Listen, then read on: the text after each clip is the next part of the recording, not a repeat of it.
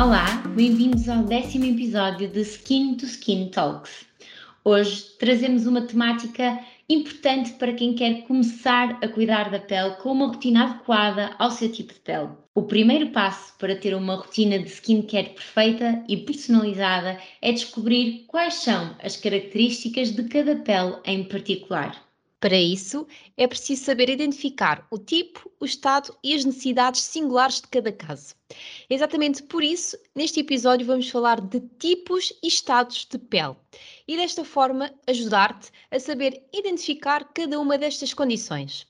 Cada pele tem a sua própria personalidade, a sua voz e por isso hoje vamos dedicar este episódio a como podemos identificar, ouvir e perceber esses mesmos sinais.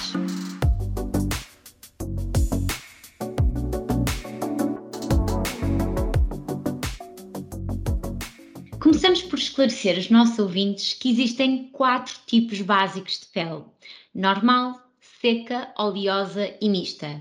Mas antes de abordarmos cada um destes tipos de forma detalhada, queremos deixar claro que tipo e estado de pele são conceitos diferentes. O tipo de pele é determinado pela genética e normalmente é constante ao longo da vida. O estado de pele pode variar muito durante o curso da vida, de acordo com a exposição a agressões internas e externas. Ou seja, a principal diferença entre o tipo de pele e o estado de pele é que, em geral, o segundo pode ser temporário. Isso mesmo. Mas agora vamos focar-nos nos tipos de pele e ensinar a identificar cada um. Iniciamos então com o tipo de pele normal. O conceito normal é usado para descrever uma pele equilibrada, ou seja, também designada como uma pele eudérmica.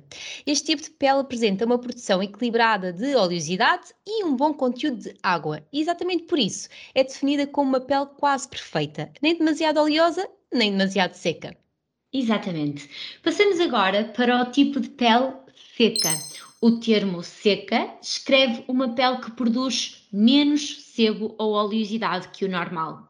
Como consequência desta fraca produção de oleosidade, este tipo de pele tem dificuldade em reter hidratação e construir um músculo protetor contra agressões externas. Desta forma, podemos dizer que a pele seca deve-se à fraca atividade das glândulas sebáceas e caracteriza-se essencialmente por aspecto baço, falta de luminosidade, perda de elasticidade, sensação de repuxamento, textura áspera ao toque e uma maior tendência para o desenvolvimento de ríbulas e descamação. Quanto ao tipo de pele oleosa, Neste caso, acontece exatamente o oposto do tipo de pele anterior. A pele oleosa descreve um tipo de pele com produção de sebo intensificada, ou seja, produz mais oleosidade do que o normal. Este tipo de pele ocorre quando as glândulas sebáceas, as glândulas que produzem sebo ou gordura, têm hiperatividade. A pele oleosa tem como características principais como excesso de brilho, ou seja, brilho persistente e recorrente, poros visíveis e dilatados, sensação oleosa ao toque, maior tendência para a formação de comedões como pontos negros e também tendência aumentada para o aparecimento de acne. E para terminar, o quarto e último tipo básico de pele, falta-nos falar da pele mista. Pele mista é, como o próprio nome sugere, uma pele que consiste na mistura de dois tipos de pele, nomeadamente pele oleosa e pele seca. Os tipos de pele variam entre a zona T, que é a zona da testa, nariz e queixo, em que a pele é essencialmente mais oleosa, e por outro lado, a zona das maçãs do rosto, a zona das bochechas, em que a pele é caracteristicamente mais seca. Este é o tipo mais frequente na nossa população e define-se como uma conjugação de dois tipos anteriormente citados.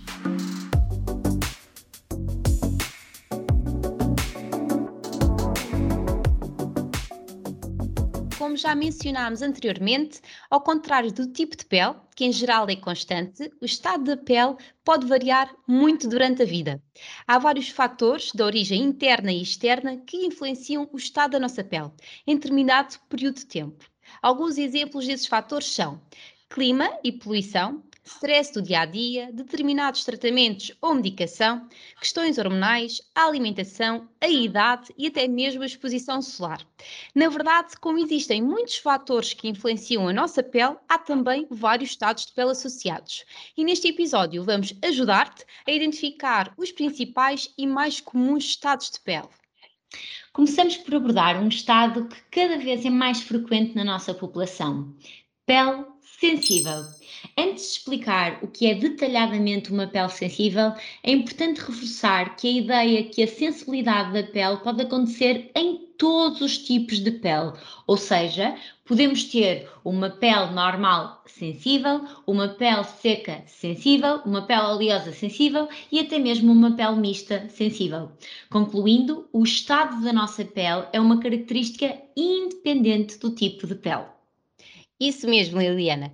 Outro ponto crucial é perceber que a pele sensível pode ter origem em vários fatores, como por exemplo, estilo de vida, o stress, clima, uso de produtos inadequados, entre outros. Este estado de pele caracteriza-se essencialmente por uma grande tendência a apresentar vermelhidões, prurido, sensação de picada e também sensação de desconforto constante. Para quem apresenta sinais de pele sensível, a nossa recomendação é optar por uma rotina específica, com produtos indicados com ação calmante e reparadora e de preferência com fórmulas minimalistas para reduzir o risco de reação cutânea. Exatamente, Sara. Passamos agora para outro estado de pele também muito comum, pele desidratada.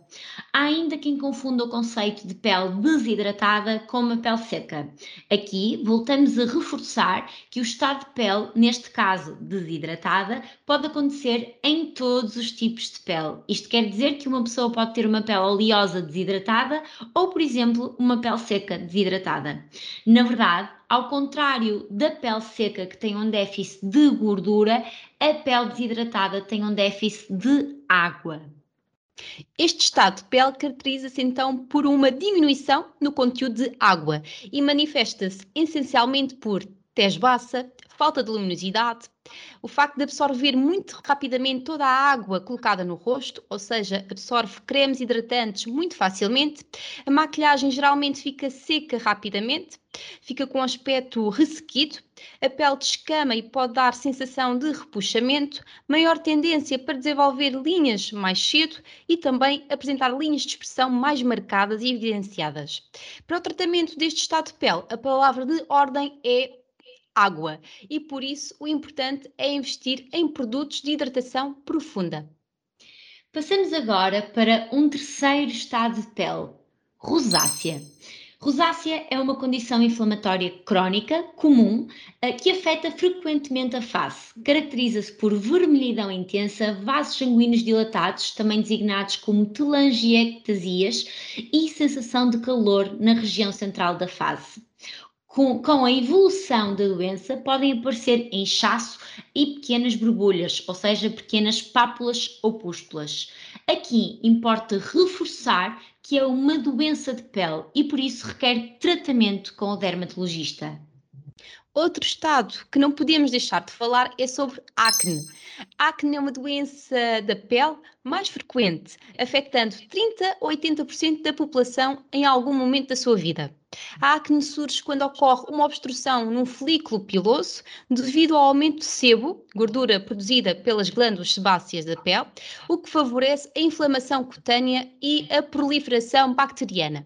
Relativamente aos sinais e sintomas, a acne caracteriza-se pelo aparecimento de comedores fechados ou pontos brancos, comedores abertos, como pontos negros, pápulas, borbulhas vermelhas, e pústulas, ou seja, borbulhas com pus, e também nódulos e quistos em estados mais severos. Tal como a rosácea, é uma doença de pele e por isso o ideal é mesmo recorrer ao tratamento com dermatologista. Exatamente, Sara. E para terminar, vamos falar de pele envelhecida.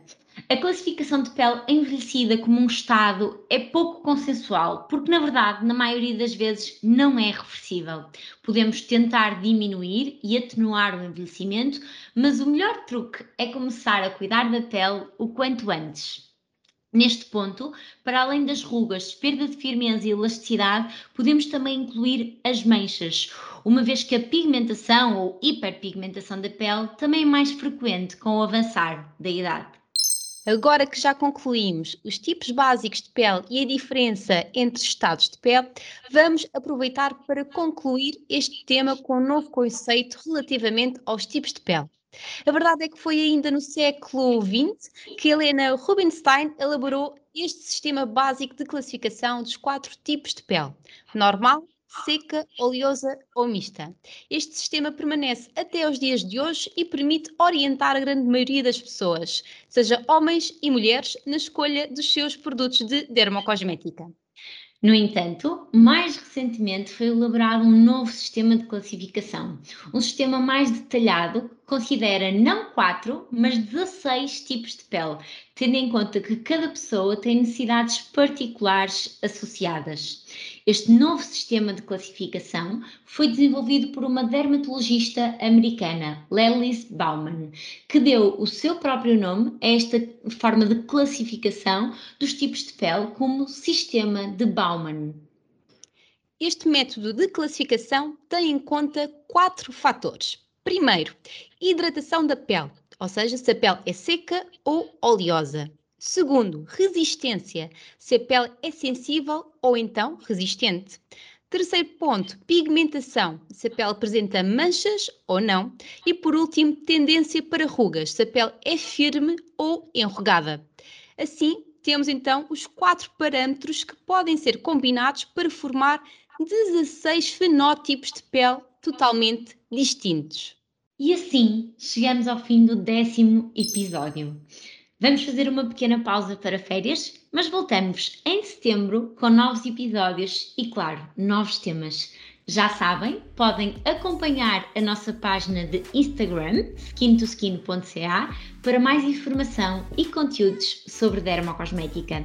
Encontramos no 11 episódio. Contamos contigo!